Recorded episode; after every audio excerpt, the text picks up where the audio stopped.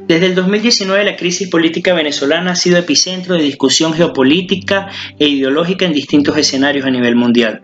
Desde la Asociación Civil Muévete Venezuela hemos decidido realizar un ciclo de conversaciones con especialistas, académicos y ONGs para promover el debate y el entendimiento. Mi nombre es Germán González, acompáñame a conocer los puntos de vista. Es imposible ver a Venezuela como un hecho aislado del contexto geopolítico mundial y sobre todo del contexto regional. Y para abordar esta situación que se nos presenta, este contexto latinoamericano, tenemos como invitado a un abogado, ex asesor político de Michelle Bachelet, un compañero chileno, su nombre es Harold Correa, y le doy la bienvenida. ¿Cómo estás, Harold? Muchas gracias por las palabras, eh, Germán, de bienvenida y de presentación bien eh, en un Chile conflictuado y también con mucho proceso político por delante. Como tú sabes, eh, estamos a puertas de la elección de convencionales constituyentes para la redacción de una nueva constitución. Así que por aquí, al igual que en Venezuela y en muchos otros lugares, con bastante actividad política. Harold, en el mundo multipolar de hoy, donde Europa, Estados Unidos, China, Rusia tienen intereses bastante marcados en nuestra región. ¿Cómo analizas tú las perspectivas políticas de Latinoamérica? ¿Cómo evalúas las tendencias políticas que están gobernando y las que pudieran gobernar eh, en, este calendario electoral que se avecina para Latinoamérica? ¿Es posible una unidad regional más allá de las ideologías de Prosur y UNASUR? Eh, sí, mira, la, pregunta inicial es una pregunta de mucha densidad porque requiere también una perspectiva histórica y también una agudeza en la, mirada coyuntural de lo que está viviendo Latinoamérica hoy. Eh, en lo personal, soy un firme convencido de que América Latina, si hace las cosas bien desde el punto de vista de la integración, puede transformarse en un factor geopolítico mundial muy interesante y de bastante influencia, particularmente por, la capacidad eh, de generar riqueza en un mundo que está cada día más complicado desde el punto de vista de la perspectiva económica, pero también ambiental, y no, y no hay que olvidar nunca que en América Latina tenemos parte de las reservas más importantes de recursos naturales que van a ser fundamentales para el combate del calentamiento global y, para, por cierto, para la redistribución de la nueva riqueza eh, en, la nueva economía que efectivamente va a ocurrir eh, en un periodo no, no lejano. Pero más allá de eso, hablando ya más de coyuntura política, estamos viviendo en América Latina una etapa de transición muy profunda, eh, donde la, tengo la impresión que, que, se está abriendo una especie de grieta en nuestros sistemas políticos y nuestros sistemas de desarrollo en general. Eh, usando el caso de Chile, donde tuvimos particularmente un estallido social que nada hacía pensar que podría ocurrir en Chile por los indicadores de éxito económico de más de dos décadas, ocurrió. Y ocurrió de la manera más eh, impresionante posible, con más de un millón de personas en las calles, eh, presionando por una deslegitimidad del modelo de desarrollo chileno que aparentemente funcionaba. Pero no es excepción Chile. También esto ha ocurrido en cierta manera en Perú, en Ecuador eh, y particularmente en Colombia. Eh, hay en Bolivia. Hay manifestaciones que si bien es cierta no son iguales en unos otros países, en, todos los países habla en cierta manera de, una, de, un, de un cansancio de nuestras sociedades respecto a los modelos de desarrollo. Quizás en Ecuador tiene una connotación mucho más del mundo indígena, quizás en Bolivia también, en Chile, derechamente, es de una integración económica y social. Eh, en Perú es, una representatividad política. Tenemos varias eh, particularidades en nuestros países, pero lo que efectivamente tenemos que estar muy conscientes es que estamos en una etapa de transición. Y si yo tuviera que decir qué es lo que está cambiando, está cambiando la necesidad, la percepción y la decisión de nuestras sociedades cada vez más organizadas en materia particularmente de uso de redes sociales, y de manifestaciones eh, ciudadanas respecto al disconformismo, a la falta de conformidad con nuestros modelos de desarrollo. no se sienten representados los latinoamericanos con sus modelos políticos ni con sus gobiernos. Y eso efectivamente va a transcurrir permanentemente y con más crecimiento, a mi juicio, en la medida que las nuevas generaciones estén tomando decisión en materia política. Es un fenómeno inherente a nuestras, nuestras sociedades jóvenes y a nuestras desigualdades latinoamericanas que están en el ADN de la conformación política de nuestros países. Dicho eso, tú tienes que cruzarlo con la historia política reciente.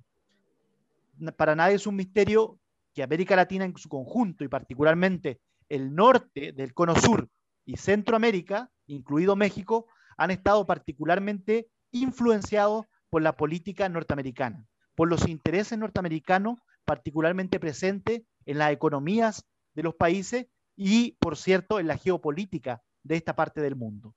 Aquí la novedad no es un resurgimiento de Europa, seamos bastante claros, porque Europa siempre ha bregado por tener un rol fundamental en la geopolítica mundial, pero la verdad que termina siendo una circunstancia bastante anecdótica, porque Europa no tiene la suficiente fuerza política para poder influir, tiene una diversidad muy rica para poder interlocutar con muchos, pero una, diversidad muy débil para poder eh, ponerse en el mapa geopolítico como un actor importante. Como decía Henry Kissinger, cuando Europa, eh, en la época de la Guerra Fría, reclamaba por un espacio geopolítico, él, él tenía una pregunta que era fría, pero además muy cierta. Le decía a los diversos líderes europeos, ok, ustedes son tan importantes como Estados Unidos, pero le hago una sola pregunta. ¿Cuál es el teléfono de Europa? O sea, ¿hay un, hay un mando de Europa? ¿A quién llamo en Europa? Efectivamente, eso en cierta medida te lo, te lo digo porque a veces, particularmente en situaciones también como la venezolana, le damos una connotación a la política europea que efectivamente quisiéramos que tenga, pero no la tiene tanto.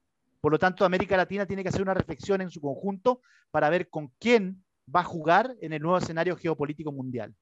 Y si algo tengo claro yo, que el bienestar de los, de, los latinoamericanos, de cada uno de nuestros países, no pasa por pertenecer a un eje político de una potencia. Lo que habría que hacer es acompañar este, esta conversación de una estrategia ciudadana y gubernamental para entender que la nueva política latinoamericana en el mundo debiese ser multipolar. Multipolar, equidistante de la superpotencia, los intereses más, más coyunturales de ellas, y bregar por entendimientos de fondo, sustantivos, en base a lo que tenemos. Una gran alternativa de recursos humanos, una gran población joven dispuesta a introducir elementos importantes en la nueva economía latinoamericana y, por cierto, lo, que quisiéramos tener una estabilidad política suficiente como para tener programas y alianzas de largo plazo. La integración futura de América Latina pasa en menor medida por una integración de estados, pasa, a mi juicio, por una nueva democracia en que las organizaciones ciudadanas, las organizaciones civiles, las universidades, los centros de formación, las organizaciones juveniles tengan una, una diplomacia paralela ciudadana que permita efectivamente establecer una real representación de los intereses de América Latina nueva en el nuevo concierto mundial. Hay mucho por hacer y, por cierto, una gran crítica a cómo se han ido decantando las alternativas de integración política estatal, porque en definitiva lo que hemos visto es que nuestros gobiernos latinoamericanos y nuestras élites políticas latinoamericanas han terminado instrumentalizando, creando y desmantelando organizaciones multinacionales en América Latina en función de sus intereses políticos. Eso es algo que hay que corregir. Hay que simplificar e institucionalizar eh, organizaciones políticas latinoamericanas de nivel que permitan ir a lo importante, a la perspectiva de los desafíos futuros, más que a explicar la coyuntura política de nuestros países. Hay una gran tarea ahí y efectivamente requerimos líderes políticos que entiendan la complejidad del momento que está viviendo América Latina en un concierto mundial no menos inestable. ¿Crees, Harold, que esa transición de la que hablas vaya más hacia un pragmatismo que hacia los extremos? Tengo la impresión que la ciudadanía en general eh, de América Latina es cada vez más, eh, más, más distante de la participación política tradicional en nuestros partidos tengo la impresión de que cada vez menos los partidos representan a la ciudadanía. Por lo tanto, ahí tenemos un primer desafío. ¿Cómo construimos democracia en que la gente se sienta integrada y representada? Los partidos son importantes, son el sustento de la democracia, pero no estos que tenemos hoy día. Estos que tenemos hoy día no, no administran bien el antiguo régimen y no se abren al futuro régimen. Por lo tanto, hay que fortalecerlo en función de lo que efectivamente le toca vivir a los partidos hoy día. Por eso es que la transición es tan compleja, porque no hay conducción política. Y ahí tenemos un gran problema en América Latina, particularmente en países como Perú, por ejemplo, eh, o en cierta manera algunos otros, pero esencialmente Perú, que estamos entregados a eventuales liderazgos populistas que puedan interpretar muy bien la coyuntura, pero que carecen de posibilidades políticas, estratégicas y de estabilidad como para hacer cambios. No le voy a hablar a ustedes de populismo, ni tampoco de liderazgo mesiánico en Venezuela, que quizá tuvieron un, adelantamiento de ese factor de debilidad que tiene todas las dictaduras, todos los países de América Latina y que algunos de ellos desembocan derechamente en dictadura. Por lo tanto, creo que eso va a seguir ocurriendo en la medida que nuestras instituciones políticas y nuestras élites políticas no generen mecanismos para una real participación popular en las decisiones políticas. Cuando eso ocurra, se va a lograr estabilizar democráticamente la presión social y no va a estar, a mi juicio, destinada a eventualmente encontrar una mano de un caudillo del momento. América Latina tiene que madurar en sus sistemas políticos para acoger a la nueva diversidad. Cuando eso ocurra, vamos a poder sentarnos a conversar estrategias de largo plazo. Y los partidos políticos tienen que renovarse, renovar esta estructura y, por cierto, desprenderse del poder formal para compartirlo con la sociedad civil. Es la única manera que podamos efectivamente construir sociedades democráticamente auténticas en América Latina que pongan los temas importantes encima de la mesa. Para nadie es un secreto el conflicto económico, político y social que vive Venezuela. Este conflicto se ha agudizado desde el año 2018, luego de unas elecciones eh, bastante cuestionadas, elecciones presidenciales en Venezuela, y ha sido discutido el tema venezolano en organismos como la Unión Europea, la Organización de Naciones Unidas, eh, la OEA. Y quería preguntarte, Harold, ¿qué apreciaciones tienes sobre el manejo en la Organización de Estados Americanos en manos de Almagro? Referente al tema venezolano, ¿crees que elevó el conflicto más de lo necesario? ¿Crees que agotó eh, las vías diplomáticas muy rápidos para tomar una vía más coercitiva? ¿Crees que fue positivo o que simplemente hizo lo que debía hacer? A ver, yo creo que antes de, referirse a la OEA, eh, es bueno comentar qué significa Venezuela a partir no solamente del 2018, yo creo que desde el ascenso de Chávez al poder, qué significa Venezuela para América Latina. Eh, tengo la impresión y voy a hablar interpretando a muchos chilenos que conozco, por ejemplo, que Venezuela representa una conexión entrañable con muchos ciudadanos latinoamericanos, particularmente que vivieron el exilio en Venezuela. Venezuela representaba en cierta manera, eh, antes del chavismo, una nación latinoamericana eh, a imitar, a mirar, eh, tanto por su espíritu democrático también como por su, su desarrollo productivo de la época, eh, por lo tanto, Venezuela nunca ha sido intrascendente en América Latina. Siempre lo ha sido, de una u otra forma. Después del ascenso de Chávez al poder independiente, de que no tenemos ningún, eh, ningún extranjero a Venezuela la, legitimidad para opinar de, los problemas internos de Venezuela, lo que sí puedo decir es que después de la transformación política de Venezuela en, un, gobierno que lideró Chávez, Venezuela también se transformó en un país significativo del punto de vista político para la definición y para la identidad de muchos latinoamericanos y de muchas élites políticas latinoamericanas. Y ahí es donde empieza a ocurrir, a mi juicio, una complejidad porque efectivamente Venezuela se ha transformado muchas veces en un instrumento, particularmente en la última etapa del 2018 en adelante, un instrumento de lucha política interna en cada uno de nuestros países latinoamericanos, lo que distorsiona lo que complejiza y en definitiva poco ayuda a la solución política en Venezuela. Por ejemplo, un ejemplo súper concreto, el presidente eh, Piñera, junto con su par eh, colombiano, viajan hace dos años atrás o tres años atrás a Cúcuta para hacer un festival de la canción, de la música en Cúcuta y, ponerse en el tema venezolano desde la perspectiva del anti-madurismo o del anti-chavismo. Eso usted no lo puede hacer de manera eh, farandulera o instrumental o de show como se hace. Porque en definitiva Piñera y el presidente colombiano no estaban pensando en una solución para Venezuela. Lo que estaban pensando es aprovechar a Venezuela, instrumentalizarla y ponerse como un factor de identidad política, ya sea para ellos como liderazgo latinoamericano o al interior de sus propias eh, élites políticas nacionales. ¿Por qué te digo esto? Porque en definitiva creo que muchas veces tanto la oposición venezolana como el gobierno venezolano, aprovechando la particularidad e importancia que tiene la situación venezolana en América Latina, legítimamente de cada una de las posiciones, eh, no discierne del punto de vista de cómo se relaciona políticamente en el exterior. Y políticamente en el exterior hay mucha gente seria que está dispuesta a ayudar, a conversar, a dialogar para buscar una solución para Venezuela. Pero hay mucha gente que no es seria y que lo único que hace es tratar de instrumentalizar problemas tan profundos como, por ejemplo, la migración o como, por ejemplo, una posición política de una oposición venezolana para fines propios y para fines internos de los países. Y es cosa de que uno vea foros de carácter internacional de partidos políticos donde tienen una obsesión por defender una u otra posición, particularmente en el tema venezolano, sin mediar de que lo que hay que hacer ahí es aprovechar los organismos internacionales para encontrar posiciones mínimas, para encontrar posiciones comunes y avanzar, por cierto, quizás desde una luz exterior a una luz interior en la propia Venezuela.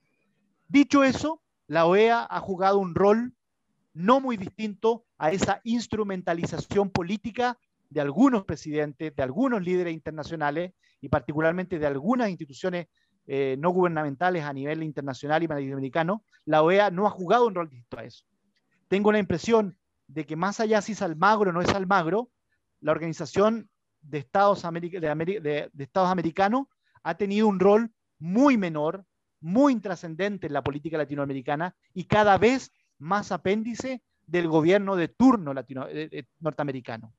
Por lo tanto, lamentablemente, no solamente con Venezuela, sino que en general, tengo la impresión de que la OEA está al borde de perder su legitimidad política en las élites políticas latinoamericanas también. Por lo tanto, yo no, no sé si Almagro ha hecho una buena o mala gestión. Lo que sí te puedo decir que está encabezando una OEA con cada vez menos capacidad, legitimidad, instrumentos, perspectiva, prospectiva y proyección política para solucionar conflictos de la magnitud que significa el conflicto venezolano para América Latina. Por lo tanto, aquí una lección de ida y vuelta. Los estados tienen que ser más proclives para fortalecer las instituciones, las instituciones de cooperación internacional, ya sea política o de otro tipo, dignificar esa función, eh, legitimar esa función, y por otro lado, los venezolanos en su totalidad tienen que aprender que en la lucha política interna, en su proyección externa, no todo, no todo es buena voluntad y buena disposición. Se puede construir, por cierto, hay gente muy valiosa en América Latina dispuesta a ayudar, pero también hay que saber distinguir cuándo estoy siendo instrumento para una lucha interna, porque eso finalmente no va a contribuir para nada a una solución política para lo que es realmente importante, el bienestar del pueblo venezolano. recordamos que estamos hablando con Harold Correa, abogado, ex asesor político de Michelle Bachelet, eh, compañero eh, que estamos conversando entre Chile y Caracas. Y llegamos eh, a un punto que, tocaste bastante, que me llama bastante la atención, que es, una resolución política de este conflicto, ¿no?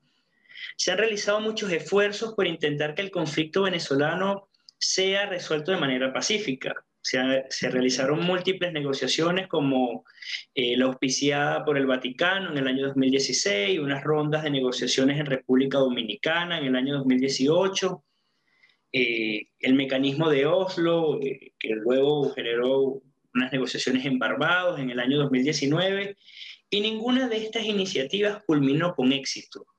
Según su perspectiva, ¿cuáles son los retos que tiene por delante la comunidad internacional y los actores políticos venezolanos para lograr una transición política o resolver la crisis por medio del diálogo y la negociación? Yo sinceramente creo que la comunidad internacional puede hacer mucho, pero requiere tener instancias de madurez política. Eh, ¿Y qué, qué se traduce ello? Primero, no puedo dejar de decir que un esfuerzo importante de la comunidad internacional debiese ser establecer mecanismos de protección a la migración venezolana en América Latina. Creo que ahí hay un drama humano, un drama de muchas familias que no está abordado con una mirada integral en América Latina. Está la reacción de Bolivia, está la reacción de Perú, está la reacción de Chile, de Argentina, todas diversas, todas disímiles y sin respetar el estatus de refugiados políticos de muchos de ellos o de refugiados finalmente sociales y culturales de muchos de ellos. Creo que es una tarea pendiente de nuestra propia comunidad internacional de América Latina. Cómo uno trata ese, ese conflicto político en Venezuela desde la perspectiva más dura de, los derechos humanos, que es la migración forzada, o la migración económica, o la migración política. Hay una tarea importante. Eh, yo creo que nuestra élite política, nuestra sociedad, nuestros partidos debiesen presionar para que eso tenga un estatus distinto a la discusión política que se le ha dado hoy día, que por lo demás, como muchos de ustedes saben, también genera un problema político al interior de los países, de cada uno de los países que tiene una presencia migratoria importante. Eh, por lo tanto, es una tarea importante que eh, no se reduce solo a la cooperación internacional, a un aspecto meramente de mecanismo de solución político, sino que también de urgencias sociales y humanas como la que tenemos hoy día instalada con la migración venezolana. Segundo, respecto a la ayuda que se puede hacer a través de la comunidad internacional para el conflicto de Venezuela, creo que tiene una sola, una sola, un solo mandato, lograr una salida pacífica. Y las salidas pacíficas se construyen con política y más política. Y la política, la buena política, se construye con actores legitimados, con actores flexibles y con capacidad de comprensión de la gran responsabilidad que tienen al representar sociedades en conflicto. Por lo tanto, requiere una ayuda interna también.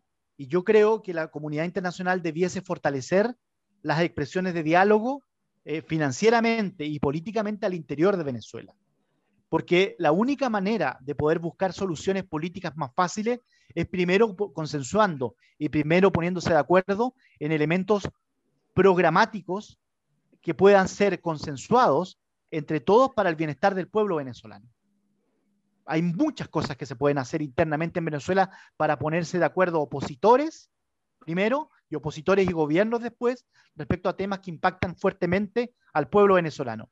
Todo lo que tiene que ver, por ejemplo, hoy día con la pandemia, de, normas sanitarias, de vacunación, eh, son temas que perfectamente podrían ayudar en un diálogo transversal, en ponerse de acuerdo transversalmente a desdramatizar el conflicto político para después tener una discusión de frente respecto a los mecanismos políticos de solución del conflicto venezolano. Es muy difícil para alguien extranjero ponerse a, hablar de la realidad interna de Venezuela, pero sí uno puede decir que el fortalecimiento de organizaciones internacionales que puedan ayudar a Venezuela es fundamental, es necesaria y, por cierto, deben ser de una calidad mejor. Por otro lado, eh, tengo la impresión de que lo que pasa aquí, eh, en, el estado actual de la, oposición venezolana, eh, es que lamentablemente eh, no ha podido ponerse de acuerdo de manera sólida para enfrentar con un solo calendario, con un solo proceso y con líderes legitimados, una discusión interna que es dificilísima, porque representa una conversación con un poder bastante hegemónico como representa el gobierno del presidente Maduro. Eso hay que hacerlo de una perspectiva monolítica, la tarea ahí, por cierto, es ponerse de acuerdo, es reencontrarse en la democracia para poder enfrentar eh, con una sola voz los procesos políticos que vienen. Y ahí ustedes en Venezuela tienen la palabra. ¿Cómo acercar posiciones? ¿Cómo barrer con las eh, divisiones históricas de nuestros partidos en Venezuela más progresistas?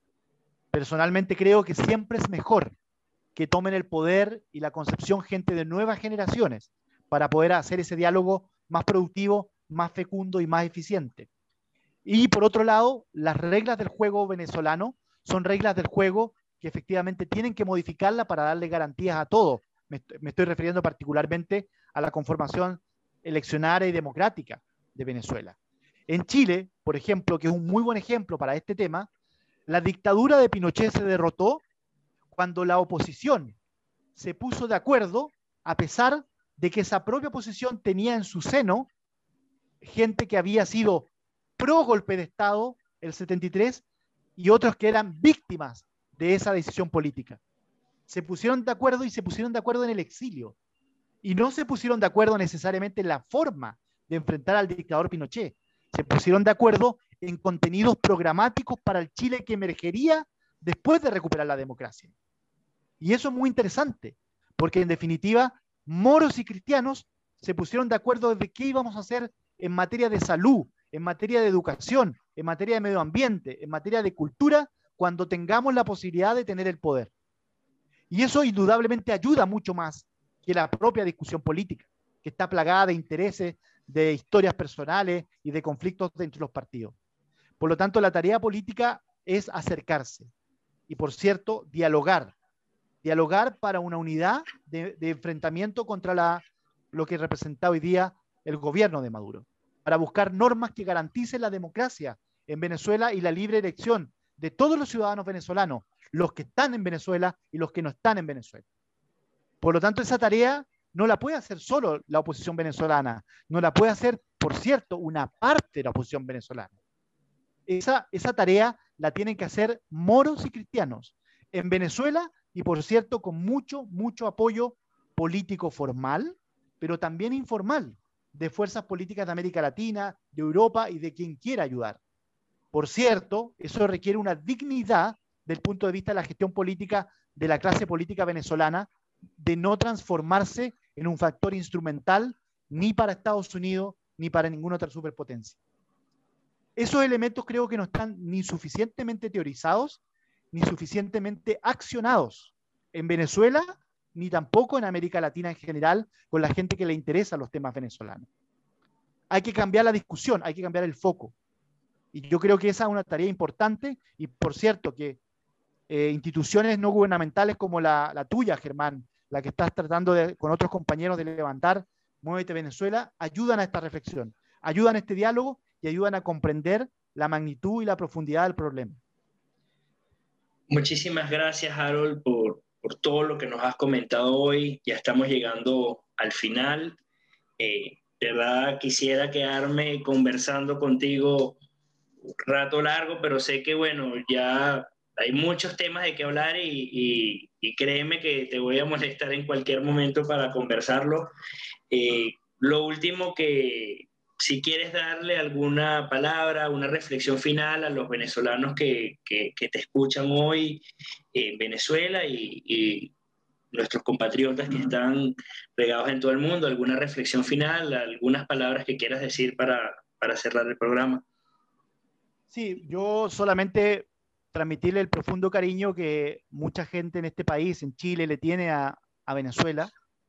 Eh, y por cierto, llamarlos a que el, su tema, el tema de su país, de su patria, lo aborden con las más altas perspectivas de mira. Eh, habrá tiempo posterior a una salida democrática al conflicto venezolano para evaluar responsabilidades históricas, para establecer carreras y liderazgos personales, para establecer discusiones del punto de vista de lo que se puede hacer en materia de coaliciones de gobierno o de oposición. Eso es para después. Ahora lo importante es normalizar Venezuela en su sistema político y social para que sea una Venezuela de todos y para todos. Y esa reflexión hay que hacerla con la mayor altura de miras. Poder conversar con quien no conversabas, poder dialogar y darle oportunidades a las nuevas generaciones de abordar los conflictos, poder mirar la circunstancia con la dignidad suficiente que no permita la instrumentalización política ni geopolítica de actores que no quieren necesariamente el beneficio de Venezuela, sino que quieren servir un conflicto para lograr identidad y luchas políticas en la geopolítica mundial o en la política interna de los países. Creo que es fundamental que cada uno de los venezolanos se sienta parte de una posible solución, que demande a sus líderes políticos altura de mira y a los líderes políticos que abran el corazón y la razón para integrar y no excluir, no dividir, integrar en lo esencial, el pueblo venezolano. Eso. Muchísimas gracias, Harold. Acaban de escuchar al abogado y ex asesor político de Michelle Bachelet, Harold Correa, desde Chile. Aquí desde Caracas te mandamos un gran abrazo y muchísimas gracias. Gracias a ustedes. Un abrazo para cada uno de los que escuche el podcast y sigan en esto porque efectivamente requiere mucha mirada y conversación de futuro. Un abrazo.